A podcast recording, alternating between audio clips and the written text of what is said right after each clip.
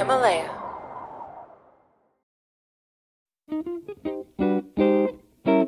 我就是不愿意去海投简历，不愿意去走那种千军万马过独木桥，什么三千个人，然后最后什么选出来十二个人中面，然后最后再什么留下三个人，我就是很天生的排斥这件事情。就是我一百个同学是一百只股票，那其中有一只股票是自从它上市以来没有跌过的股票，对吧？并不是所有人都会义无反顾的说，那我一定要持有这个人，可能大家是会有很深的恐惧。呃哈喽，大家好，欢迎收听这一期的子非鱼播客啊、今天我邀请到的嘉宾呢是我的师妹啊，她高中到北大呢是通过呃外国语保送的，然后在北大本科毕业之后呢，又保研在光华变成了我的直系师妹，读金融硕。呃，他最近跟我聊到自己在找工作的过程中呢，有一些焦虑的这个问题啊，想和我进行一些探讨啊，所以说我邀请他来录今天这期播客。啊哈喽，伊妮，欢迎录制这期播客。Hello Gareth，感谢感谢感谢 Gareth 师兄邀请我来到子非鱼的播客。这个，我我觉得其实可以从源头聊起啊，就是比如说你从高中到大学是保送的，对吧？然后你本科毕业之后读研究生是保研的，对，就所以就相当于是我的人生中这种看起来就大家都公认的啊，这种关键性的跳跃的节点，都是至少提前了大半年八个月吧，或者是我其实保研提前一年半锁定。对，就是它它它不光是提前的问题啊，就等于是说，其实你在你的同龄人都还在 struggle 的时候，你提前把这个不确定性给消除了。对吧？对就不是说你提前了多久，而是说就是，比如说我高考还没考的时候，你已经这事儿落定了，就是你肯定对，而且还还是最早的，就是也有保送的，而且我是保送的最早的，然后研究生也我还是保送的所有的那个项目里面最早的。那种情况下，你的心态是怎么样的？你会很有成就感吗？当然，你你的成就感来源是种什么呢？是说这个事情本身很不容易，我达成了，还是来自于比较？就是说，你看众生皆苦啊，你们都还在这茫茫人海中挣扎，我已经先上岸了。我觉得 both 都有，但是第一种肯定有，因为确实这两个不管是保北大还是保研究生，都是还是付出了很多努力的。然后我觉得第二块儿，嗯、有你说那个意思，但不完全一样，就更像是我看到了别人还在 struggle，然后我就想，如果我我我没有这个机会，没有保送的话，我我也这么 struggle，那可太惨了。而不是来自于说我现在就是有别人没有的这种比较。没有什么本质区别，听起来。不不不太一样，就是一种是就是对于自己如果没有保送，然后还继续 struggle 的话，对于那个的 OK，I、see，哦，我明白你意思了。其实你的意思是说，你和你自己的 counterfactual 比，就是你比的是说，如果没保送成的这个以你的生活状态和现在保送完了的这个生活状态，这两个比，你觉得这个是令人信服的？，对，而不是我跟别人比，那你这个思考方法非常经济学啊，啥意思？就是说你的幸福其实完全建立在保送这个事情对你这个主体带来的哦两种路径的差别上。当然，对吧当然，？这这个就是经济学里面我们说因果效应就是这个意思嘛，就是同一个个体的两种状态比是它的因果关系，是只是说生活当中我们只能看到其中一种，是？是，我觉得我是不太把就是自己的满足、幸福或者失落建立在跟呃其他人的比较之上，可能更多的是建立在呃自己的目前的状态和另一种可能性的比较之上。这个反而是我经常会带来，不管是消沉也好，或者是兴奋也好的一个一个来源。但是你如何形成你对另一种可能性下的自己的那种认识呢？比如说，如果你没有保研成功，高考没有保送，你在复习，最后六月份参加高考，或者你最后你得考研，或者说有另外的这种路径，那种状态下的一你是什么样的？你的感知从何而来呢？就只能是想象，因为没有经历。然后那个感知，就我觉得这种感知当中又很 mix，就既包含着我看到了别人在那个状态之下，然后我去把自己尝试把自己带入到，比如说我尝试把自己带入到毕业前了，然后我还没有工作，或者说是拿到毕业证的时候，我还不知道我九月份能不能入学到下一个新的阶段。就我尝试带入到那个场景当中，我觉得我到那场景会异常的恐慌，然后完全就是不知所措，所以我我就感觉，如果我是那样的话，我会很难受。这也是造成了我目前就是很大，在我还有一年毕业的情况之下，我目前面临着很大的就是就业上的压力的原因。呃，这也正是我其实正好想问这个问题，就是说，呃，但是问题是在于什么呢？我们我们先后撤一步啊，我们先不说你在就业问题上的焦虑的问题，就即便你在保送的过程中，其实这个不确定性也是存在的。当对吧我我们刚才说的是说，当你保送完了，你的同学还没高考的时候，那这个区间里面，你是处于一个我把不确定性提前消除了。那在你准备保送的时候，在你准备保研的时候，和你嗯当下在这这个思考工作的问题的时候的这种焦虑，又是怎么样一种心情？我觉得是很相似的。一种相似是在于是真的焦虑，就是这个焦虑是来自于啊、我怎么样才能真的把尽快的找到一个呃，就确可以让我给我带来确定性结果的路径。就是我要我要非常焦虑的去寻找这个尽快让我得到确定性结果且是好的结果的路径，就这样的焦虑。然后还有一种焦虑是来自于，就是我不能不焦虑，我如果不焦虑的话，就可能错过这个提前来的机会，然后会把我置于那种 last minute 的状态当中，那种状态当中的我会完蛋。不是，所以你的焦虑是一种自我保护，某种意义上，或者是自我驱动，这是你自驱的一种方式，是吗？对我心里面隐隐的会觉得，我现在开始焦虑其实是必要的，且是我的一个 pattern，就是一个固有的模式当中的一环。OK，所以你是一种理性化过的 rationalized 的焦虑。就我觉得我的特点就是，比如说，你看我其实说实话，就是我现在还有一年毕业，然后对于任何一个还有一年毕业的人来说，现在秋招也没有开始，然后其实我身边的同学也没有任何人拿到 return offer，就是没有确定性的说谁真的是确定了一年之后去哪里，其实没有。所以我我现在焦虑并不是来自于说我这说身边的人都落听了，但我没有。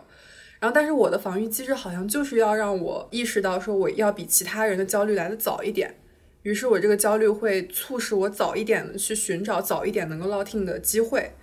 然后得到那个结果。就是你好像习惯性的要在任何一个这种就是环节当中，要比同龄人领先一个身位，先把这个结果落定下来，就有点类似于就是说你这个人的你的参照点就不太一样了。就比如说所有人的参照点都是秋招的时候，你因为之前的经历，使得你的参照点就是春天或者夏天就要嗯提前把它搞定。我觉得，我觉得，我觉得好像是这样子的。但但这样会给你带来的一个问题是说，就当你之后的这个生活可能不再具备像高考里有保送，呃，研究生录取中有保研这样的这种环节的时候，你的焦虑就可能陷入一种无解的状态，就没有快车道了。可能我觉得我现在就是这样一种状态。就我自己仔细的反思过，就是如果说我们把高中保送大学，然后大学本科保送研究生这两个东西归于一类的话，我觉得搞找工作这件事儿跟前面的非常不一样。就我觉得不同点在于，呃，不管是高中保送大学还是大学保送研究生，它都是一个我知道就是尽早来，我能尽早抓住的也是最好的结果。就它不存在说我在后面能够碰到比前面更好的结果。然后，但是找工作这个可不一定。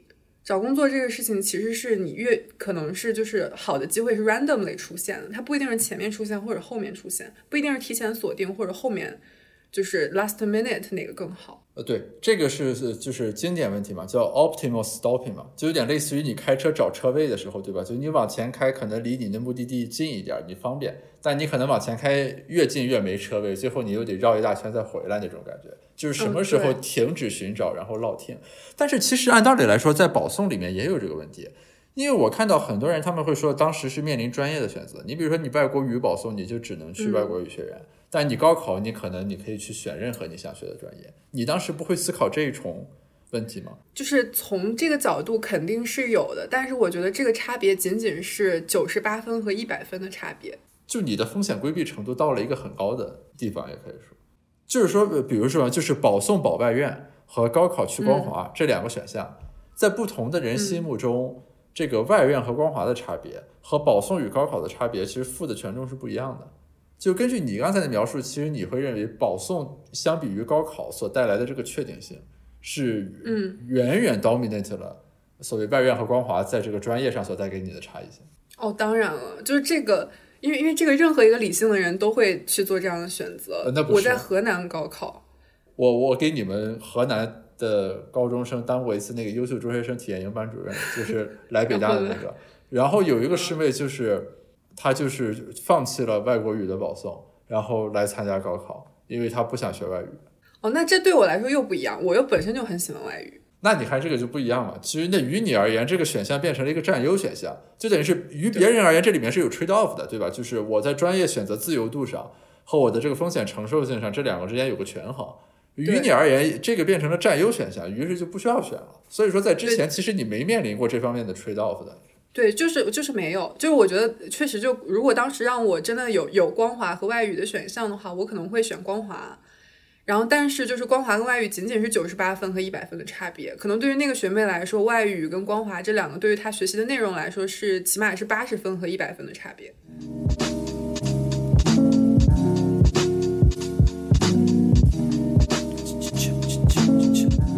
那从你的经历里存在过反向的例子吗？就是你没有领先一个身位胜出，而是和大家一起撞线，然后每个人各自撞了自己的线。有。因为我的初衷就是 totally 是这样子的，就是我觉得这个我我之所以这么不想 last minute，可能是跟我初中那段经历有关。因为我初中呃从初一到初二的学习成绩都不好，不能说特别差吧，但是就是班里面可能也是十五名或者二十名开外。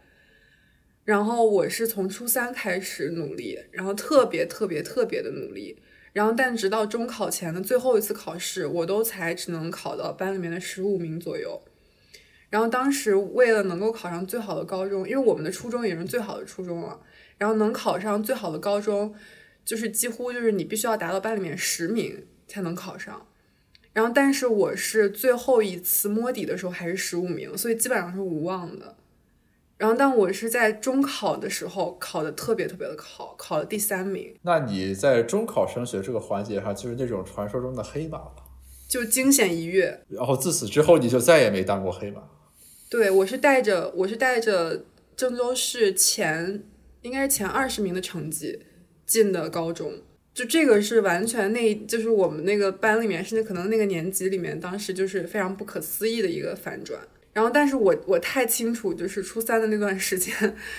那个那个过程当中的那个心态起伏有有多么的让人难受，所以我几乎是从高一刚刚一入学开始就。马不停蹄的在往前赶，这个很神奇啊！就等于是于有些人而言的那种一跃而进龙门的那种黑马经历，可能是他会去说或者炫耀的一种资本，但于你而言，反倒成了一个类似于反向的梦魇的那种感觉。我我用个比喻来说，就好像类似于就是说，你不太喜欢在跑到最后一圈的时候咱们竞速，然后我惊险的撞线，而是说一定要我先跑完了，我在终点开始歇着了，然后你们还在继续跑着。对。因为我觉得可能是也跟初中那段时期各种各样综合的因素很相关。因为我觉得初三那段时间可能是几乎是我这个人生当中对我这个韧性的考验，然后对我耐性的考验和对我整个心理素质考验，就是最最高强度的一段时期了。然后那个时候你想十十四五岁的时候，然后经历这样的考验，那个时候其实挺过来倒是挺好的。嗯，但是确实从心底上其实留下了一些说，哎呀，不想再这样子了，再也不想就是经历这么一段时光的，我觉得三炮算是阴影吧，让我觉得我要不提前去锁定一些事情，我就还得经受那些非常痛苦的时刻，它成了一种。就这种焦虑，我觉得是一种提前性质的主动防御。这个其实和我接触到的人形成了一个很大的对比。但其实于我而言，我接触到大部分人，如果有类似经历，他们从这里面所学习到的是说，你看当时那个情况，你们天天渲染说那个什么，我最后搞了这么一把，我就挺过来了。于是，所以说现在这个，比如说高考或者说怎么样，你们不要渲染这个压力，对吧？这我我到时候自然就我高三再学啊。虽然事后来看，这个方法不一定奏效。但是他们从这个类似的经历里面学到的就是这个，真的就是我的高中同学里面，比如说在中考里面的黑马，绝大多数在高中他是秉持这样一个信念，就你看我自己的经历 support 的是这样一个路径，所以你们高一高二催我好好学习没有意义。所以你你刚才说这个的时候，就是当然在你身上其实是很自洽的，就是说因为这个经历，于是你形成了一种对于 uncertainty 对于风险的强烈的规避。但是其实于我而言，在认知上是有些冲击的。就是我身边的例子，从这里同样的经历里边学到的，却恰恰是相反的东西。哦，我觉得可能还有一个差别点，在于呃，我不知道你举的那个例子的同学，他是否在最后的鲤鱼跃龙门之前有提前锁定的机会。就假设说啊，如果我是一个就是就是如果我是一个在没有保送资格的高中，也就是说我其实没有保送的这个选项，我不管怎么样，我都要到高考那一刻，然后通过高考成绩才能知道自己才能上上哪所大学的话，那 maybe 比如说我高一高二学习不好，我高三才开始努力学，然后我最后高考考了高考状元，这个事儿给我的反馈可能是，嗯。就是我，我就算最后也能 last minute achieve something，但是我对于我来说，我我在高中面临的境况是，我从高一开始我就知道，就是我能够提前走，就我能够提前一年得到别人一年之后才能得到的东西。我觉得这个这个环境是不一样的。其实你说的是说，就等于是你在新的这个阶段里面，就等于是最终的那个路径的选项是不唯一的嘛，对吧？对。或者说，就是你新的的你参与的这个锦标赛，它和原来那个有点不同，就是它里面多了一个快车道的。对。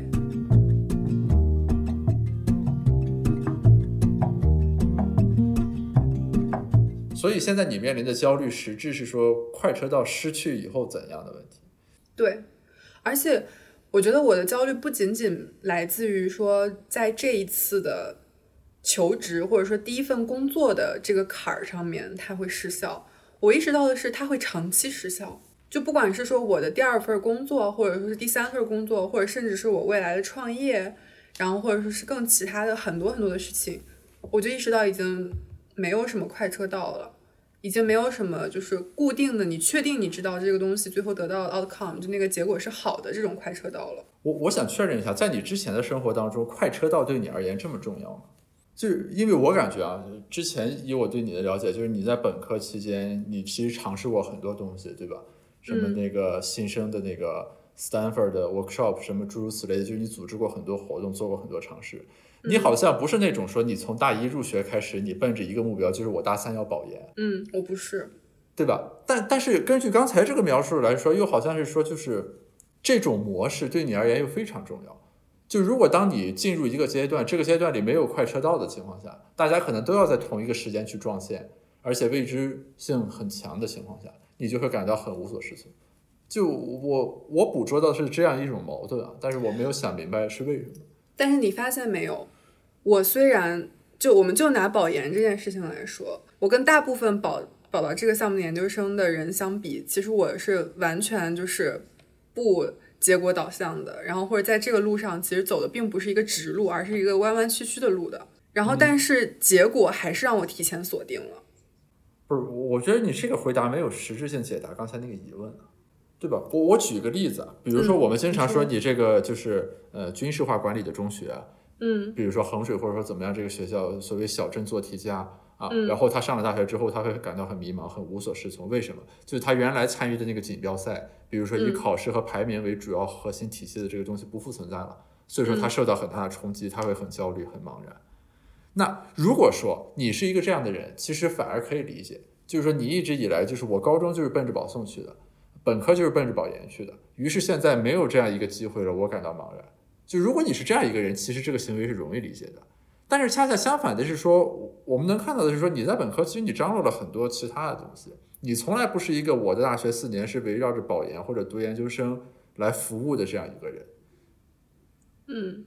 的情况下，那么为什么快车道这个选项的失去，比如说你现在要面临一个大家一同走到终点的竞争的时候，会带给你这么大的冲击呢？对吧？这是这个问题之所在。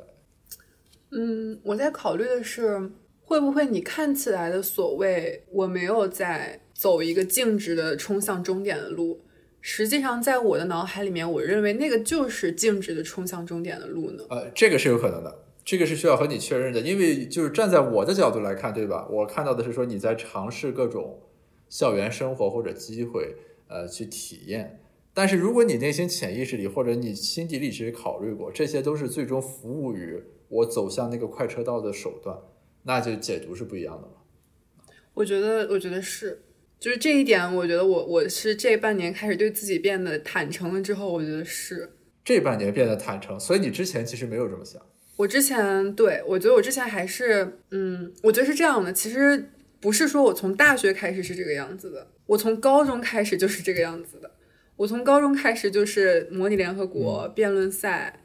然后还有什么作文大赛、领导力大赛，然后还有很多其他各种各样的东西。因为保送那套体系当中，它的评价维度除了成绩还有这些，然后所以它都是被纳入到了广泛的评价体系当中的东西。所以我也要不遗余力的完成这些评价体系当中的东西。然后这个跟进入到大学之后是一样的。然后我觉得就是你要让我在比如一年之前或者一年半之前，然后你让我去嗯讲说你做这个教育的项目怎么怎么样，然后或者你去去办这个创新创业的东西怎么怎么样。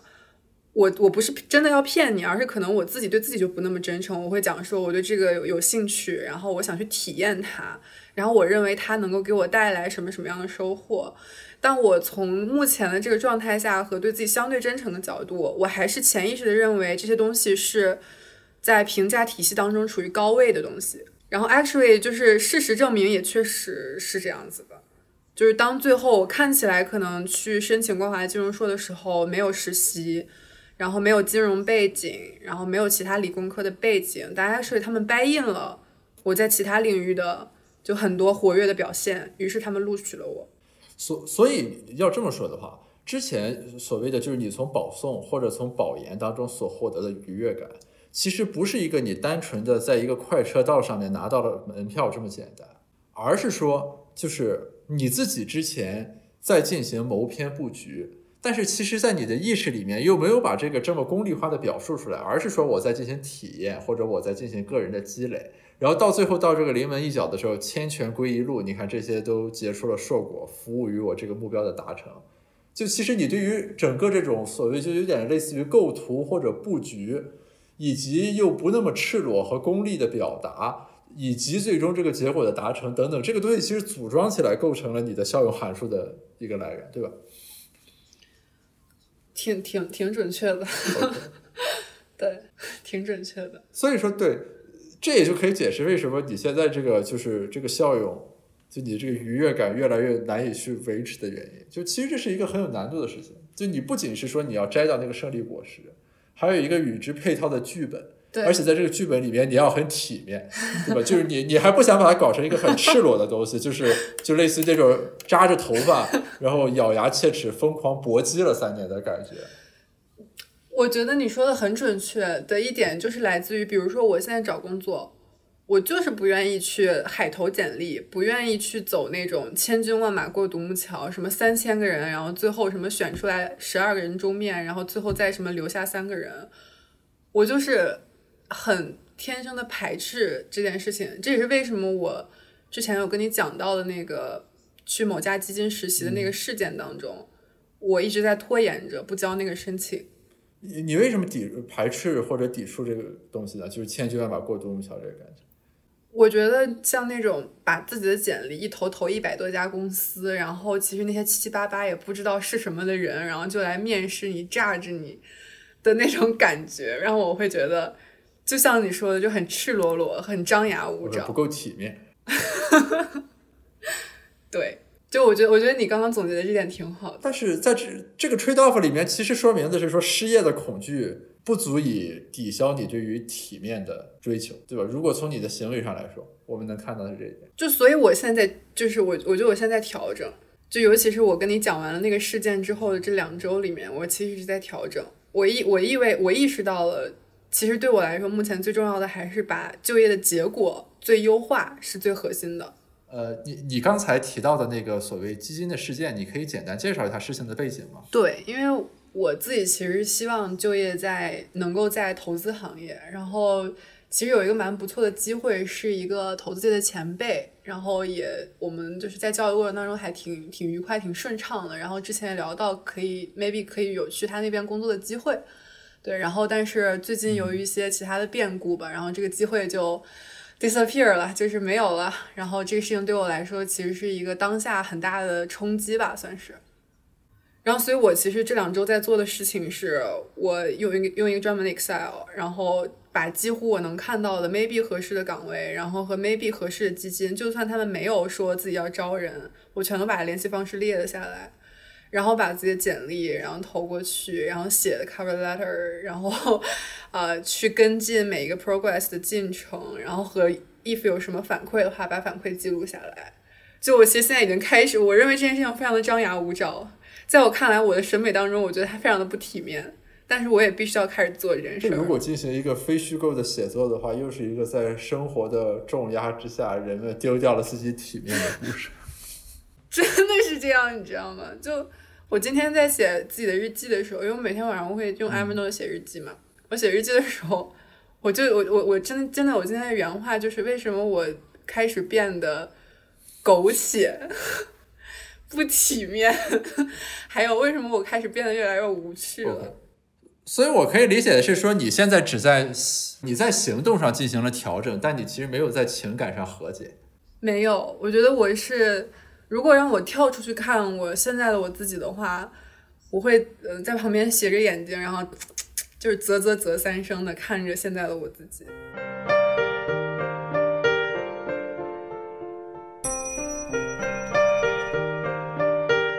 那你对未来有预期吗？就是你觉得最终你会实现这个和解吗？还是你就认为现在其实为了生计，你迫不得已的咬牙过一段恶心的日子，然后之后你还是会回到一个体面的路线？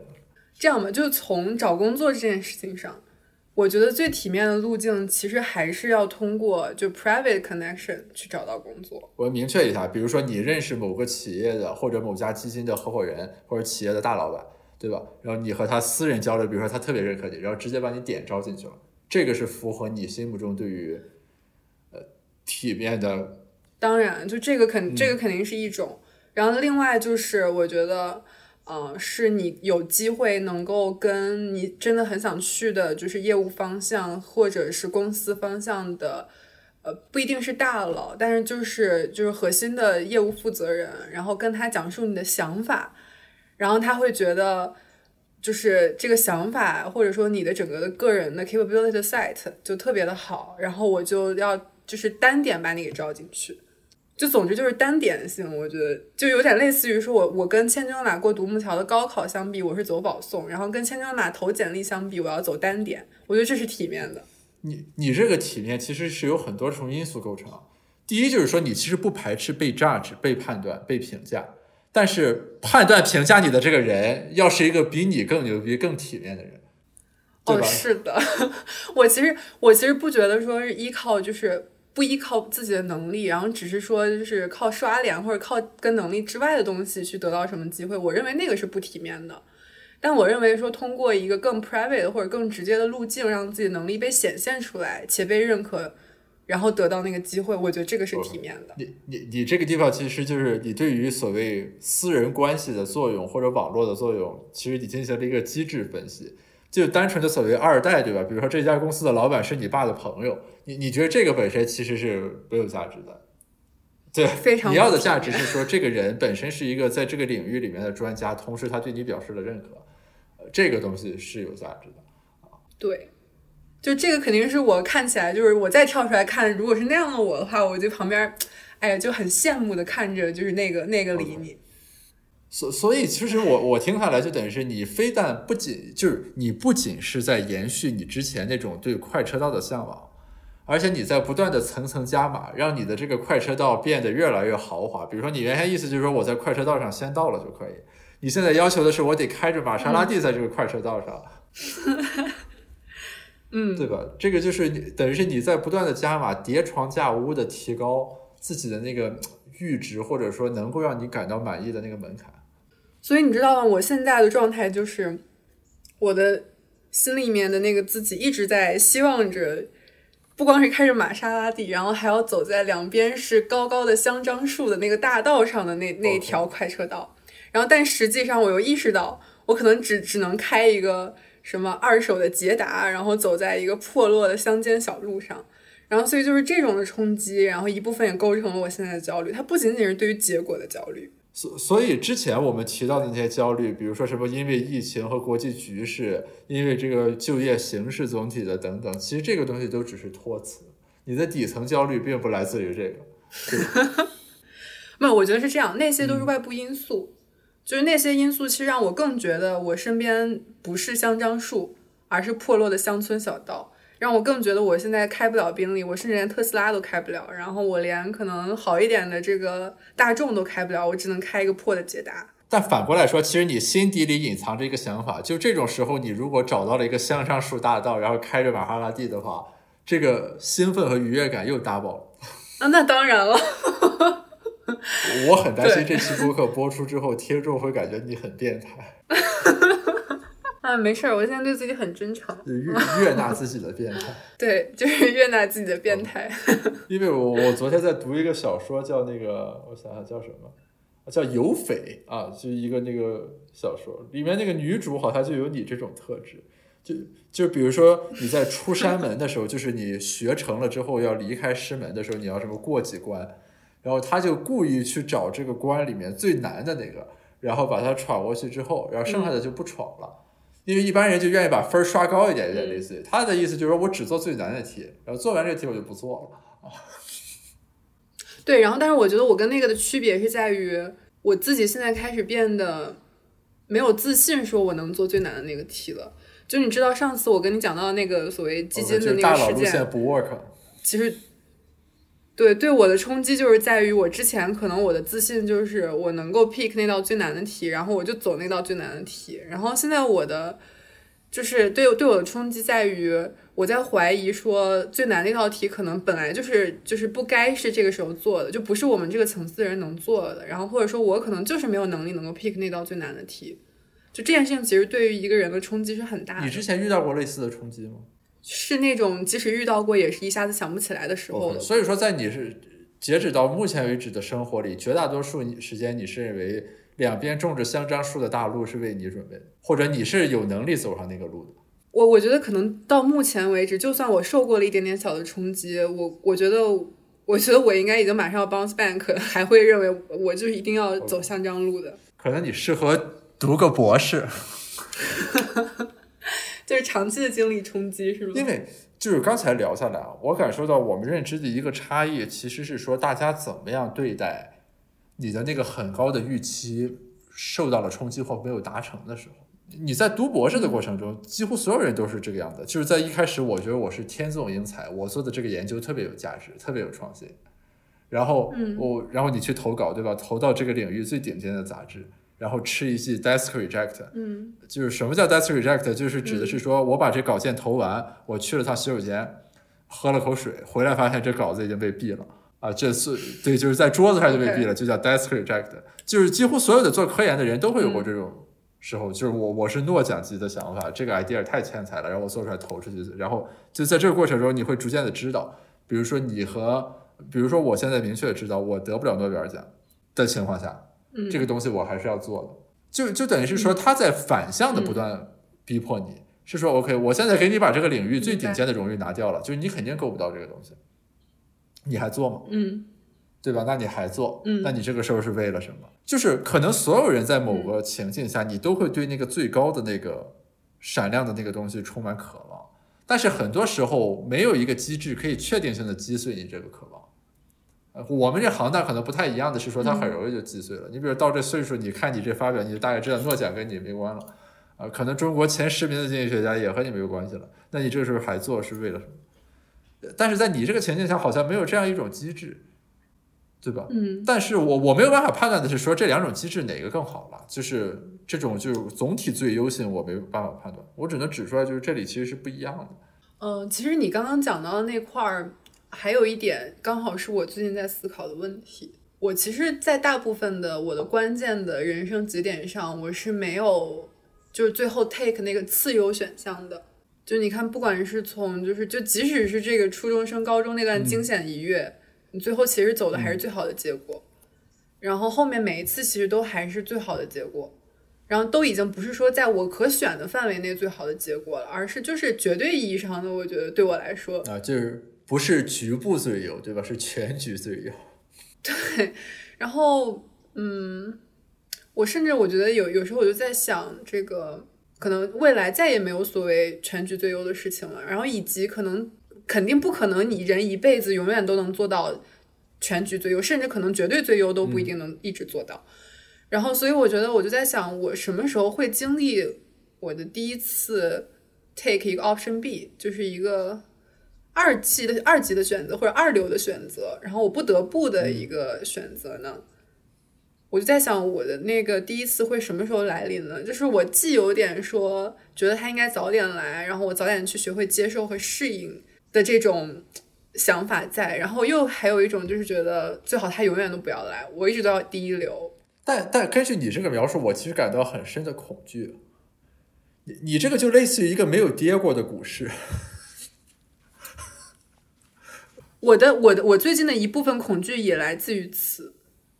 对我最近的一部分恐惧，真的也来自于此，因为刚刚好我就是今年的我谈的那个新男朋友，他比我大嘛，他比我大五岁，然后而且他又没有读研究生，所以他其实有六年快七年的工作经验，然后有在创业公司待过，自己也创业，然后这些就是，所以就是他其实给我提供了很丰富的就是素材库，让我意识到，就是没有什么说你看起来是最优的选项，真的最后导向的是最优的结果。然后以及也没有什么，就是你看起来就是嗯非常差的选项，一定就是说最后立得到就是不好的结果的，就就它它中间是非常 random 的，就你的当时的选择的时候，你认为它的好坏和最后结果的好坏，它就跟之前很不一样了。你之前我我选的那个东西，结果肯定也是最好的，就它是这个刚开始和最后是非常确定的。然后所以这个就更加深了我的恐惧。我理解，就是说首先是本身的不确定性。其次是说，即便你能够拿到你所谓的现在认知里的那种快车道之类的那种成果，那个东西离你最终想达成的结果，其实又有一段距离。就是它不再是一个，比如说，就是我考了六百八十分，我就是理科状元。对吧？然后状元，我想上北大就上北大，想上清华就上清华，它不是这么一个逻辑线条的递进了。哦，我觉得你刚刚说那点还挺戳我的。一个从来没有跌过的股市，其实是非常恐怖的。是啊，因为今天的这个股市不是刚刚经历了暴跌。对对吧？就就假如说啊，我们就是引用巴菲特还是谁说过那个话，就当你在毕业典礼上的时候，你如果在你的同学里选五个人来投资，你想投谁？我刚才第一时间就想到那个场景。就是这个时候，假如我们对人进行一番物化，就是我一百个同学是一百只股票，啊，然后其中有一只股票是自从它上市以来没有跌过的股票，对吧？并不是所有人都会义无反顾的说，那我一定要持有这个人，可能大家是会有很深的恐惧的。对，我自己也是有一种恐惧，我觉得我的恐惧是来自于，我很担心它，就是我很担心它成为我的一种系统性的，就是抵抗脆弱能力不足的一个风险。我是很有可能在某一种就是外界的你不可以改变、不可以扭转、你没有什么能做的情况之下的一点冲击，然后产生一种就系统性崩溃。就你你在我们学科角度来说，这个就叫稳健性嘛。就是我我们其实你比如说我们解一个优化问题的时候，它会有很多不同的思路。有一种叫做这个呃 max mean，就是我要保证最小最差的情况下。这个值还是有一定的水平的，这个就叫做最大化最小值，对吧？还有什么就是 min max，比如说我要保证的是在最极端的波动下，这个波动依然是可控的，就是它会有很多这种交叉起来的这个思路来保证最后你这个东西不能偏离出我的这个基准太远，这个就是所谓的稳健性。嗯，但其实刚才听你说下来，就等于是你的这个系统里面，其实你使用就是 max max max，就是一重一重的最优化。反正摘到顶上那个东西，其实它是没有进行过探底或者往下看的这样一个机会的。或许你曾经想过，对吧？比如保研没保上，你的后手是什么？但反正那个永远都是没有走过的路，或者就是没有被实现的那个 counterfactual 反事实的部分。是的，就是你说让我道理上去想。这个什么？当你真的面临 last minute 的时候，然后你应该怎么去做？然后应该怎么调整心态？这些我都可以从我借鉴的二手资料和二手的经历当中去说出来。但是我现在的恐惧就来自于那些都是二手的。我真的到那个情况之下，我我觉得我会 totally lost。那你有想出什么应对的方法吗？哎，我觉得现在我能想到的就是在身边能够。有一些确定性的，能够在那个时候捞我一把的机制和人吧。OK，就织一个安全网。对，我觉得是这样的。然后，其实我自己，我觉得是有这个安全网。就我觉得我身边是有这样的朋友的，而且也不止一个这样的朋友。所以，我就是对于这点来说，哎，我觉得还是要要要要留一个这样的安全网吧。但是我根据你描述的语气来看，好像这个安全网也没有那么安全，在你心目中。就我说的是从我的层面上，就是我说的这个安全网指的是，呃，当我这个呃假设说我就是一个从来都没有跌过的股市，当它开始崩盘的时候，我觉得还是有几个 traders 可以帮我去拉一拉大盘的。但这个其实应该不是一个底层解决方案，对吧？归根结底还是说你自己要去面向自己的那个过程。但我觉得这是无解的，我觉得这是无解的，就是这这是一个你在真的遇到那个事儿之前无解的，就它只有说你确实经历了，然后你在经历的过程当中，就是经历很消沉，很消沉，然后你又从消沉里面起来了才可以。然后我觉得 somehow 可能我刚刚一直提的这个，就前一段时间发生的基金事件，然后它可能是一个。小的这么一个，比如说跌了大盘跌了两个点的这么一个事儿，让我开始积累一点点，在这个股市下行的时候，我该怎么去调整，怎么去拉大盘的一点经验。就是我我我今天读一本书啊，就是那个项标写的，叫把自己作为方法。它里面说的就是说是什么呢？就是他认为我们每一个人，你都要实现的一种和解，就是自己的历史。和自己的当下行为之间的和解，这个话其实有点抽象。它是从学者的角度去说的，就是你之前做的研究，你经历的事情，和你当下要做什么研究之间，你怎么样以自己作为一个主体去调和这个东西。就是因为刚才听你说到，比如说安全网的什么的这个思路的时候，其实我想到的是这个东西，就是说那个其实给了你一个兜底的心理安慰，它的作用其实并不在于真正的是说股市崩盘的时候它接住你。而是说，你带着这个安全网，可以让自己尝试迈出所谓自我调和的这一步。你明白这个意思吧？就是说，就有点类似于核武器，其实并不是为了发动核战争用的，而是为了保证核战争不发生的情况下，我们再去想别的事情的，就有点这个感觉啊。就博弈论里面经典的，就你你先把这个东西摆上，它反而就不会实现，于是让你腾出手来去做别的事情。嗯。就我理解你的意思是说，我应该把这个安全网当成我去迈小步，让自己去去经历所谓的失落也好，或者这种困境也好的那个动力。对，就就就好比经济学里面，我们经常会说有有一些政策，它有这个 unintentional effect，就是这个政策本来是为了解决 A 来用的，其实它最后的主要作用是导致了 B。但是如果这政策一开始就为了 B 设计，可能这最后又带不来 B。你明白吧？这这个就是激励理论里面最常见，就是你越想激励什么就越不行啊。就是我想激励这个，大家就开始造假；我想影响这个，大家就那什么。反倒是你对着 A 以它为标的做一个政策，反倒就把 B 这个问题弄好了。其其实刚才这个是类似的，就是我理解你意思。其实我想了想，我觉得我最近其实我最近做的事情就是这个策略。我最近就是我其实比如说我投那个字节跳动的。岗位嘛，我拿了一个内部的推荐码，然后就其实其实拿那内部推荐码是一个推荐力度不那么大的，但是确实也好一点的一个方法吧。所以相当于也是盲投，然后我把产品岗然后投了一遍，然后其实我之前从没没做过产品，然后但我知道其实未来我想做投资的话，有产品的经历会很好。然后我也投了战投，投了战略这种跟我过去更相近的一些职位，然后我投了大概十个吧，然后。第一天下来，七个产品岗就全部都没有过，是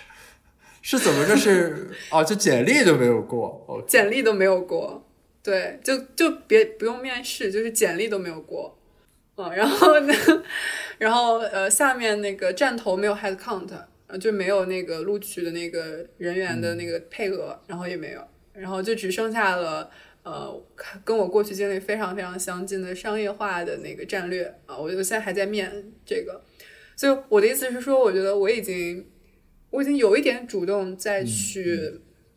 再去给自己找点小刺激，对，因为我我过去的就是这种，其实从从实习的角度，过去其实都是推荐嘛，推荐完过去跟人家聊个天儿，然后就去了。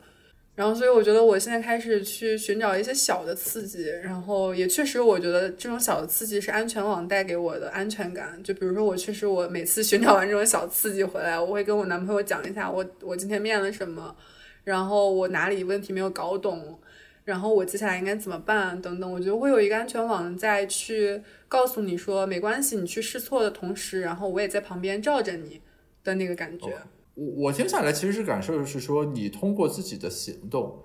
解构，让一些象征性的东西消解掉了。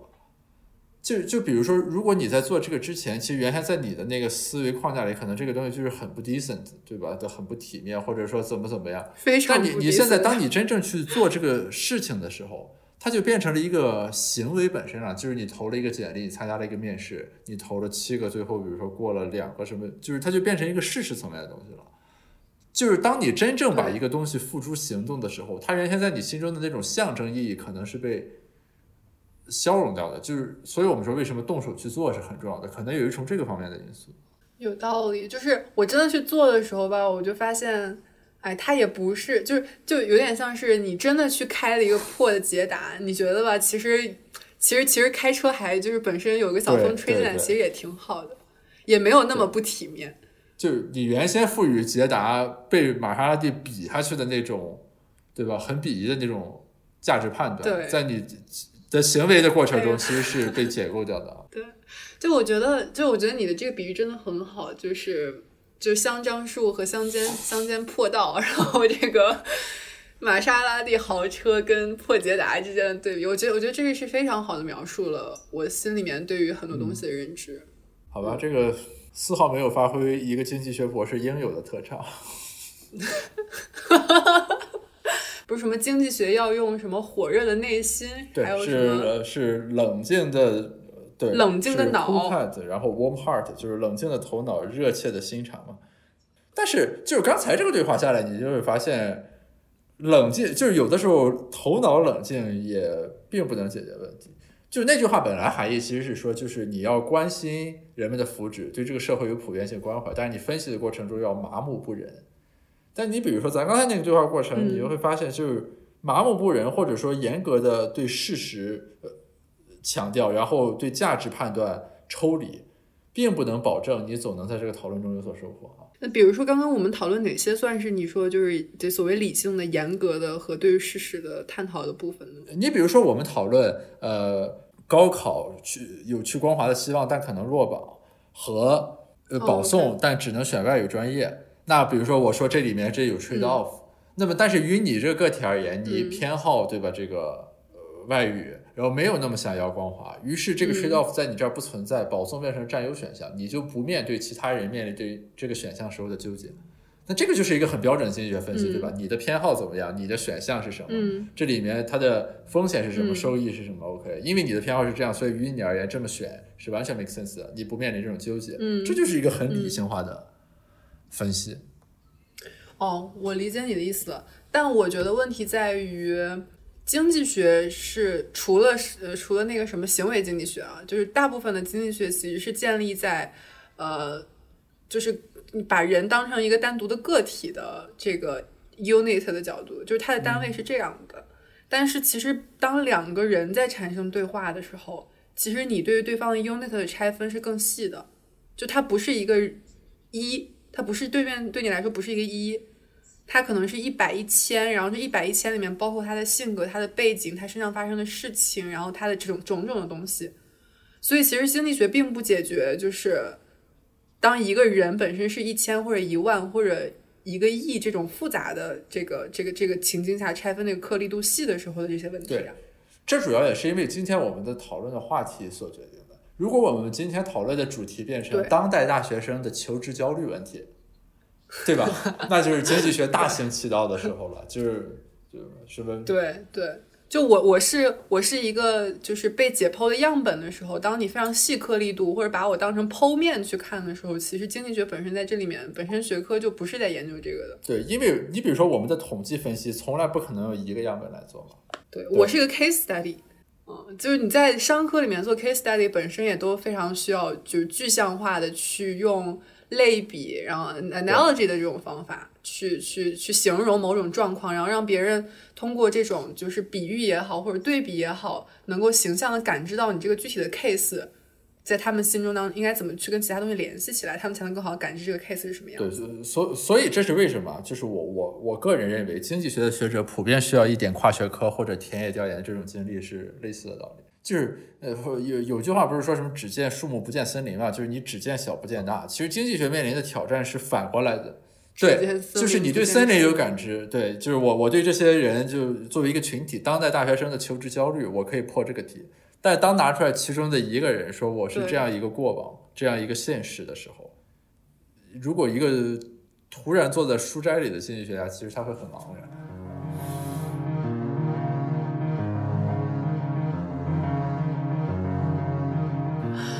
哎呀，我今天对我今天日记里面还在写，我觉得我这两个月自己变得非常的无趣。你想，我我呃五月份之前我还是一个在做节目的人，我是一个每天脑子里面都想着我要跟哪个有趣的人拍什么有趣的题材，然后我要去怎么解构一个东西，然后去用什么样的方式来表达出来。虽然我觉得做的还很雏形、很初级，但其实我整个人的状态是一个非常灵动、创造力很强的。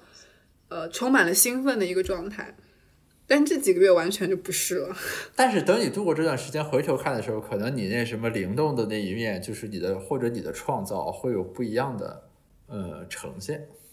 这只是我的一个假设，就好像类似于我们在我们在科研里面，当你就是你总会有平台期，就就所有博士都是这个样，就是比如说这俩月就没有任何进展，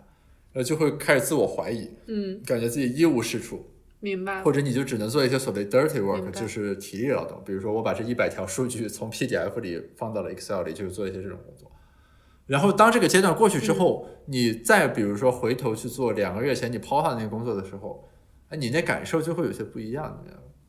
呃，这这这就是所谓身体之知的部分了，就是你很难去理性化描述。比如说这两个月你是做了什么培训，还是你有了什么进步？对，但是它就会很不一样。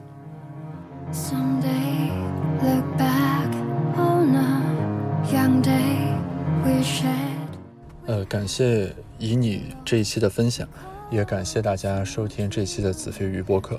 其实录制这期播客的目的呢，呃，并不是出于一种炫耀的视角，向大家展示说北大学生在面临一种怎样的幸福的纠结，而是想向大家很真实的呈现，当一个人在焦虑的时候，他的内心感受是怎么样的。他的行为和动作会出现哪种扭曲？那如果我们想走出这种焦虑，我们该采取怎样的行为？又该怎样在心理上与自我去和解？我相信这一期播客的内容其实对我们每个人都有普遍性的借鉴意义。谢谢大家，我们下期再见。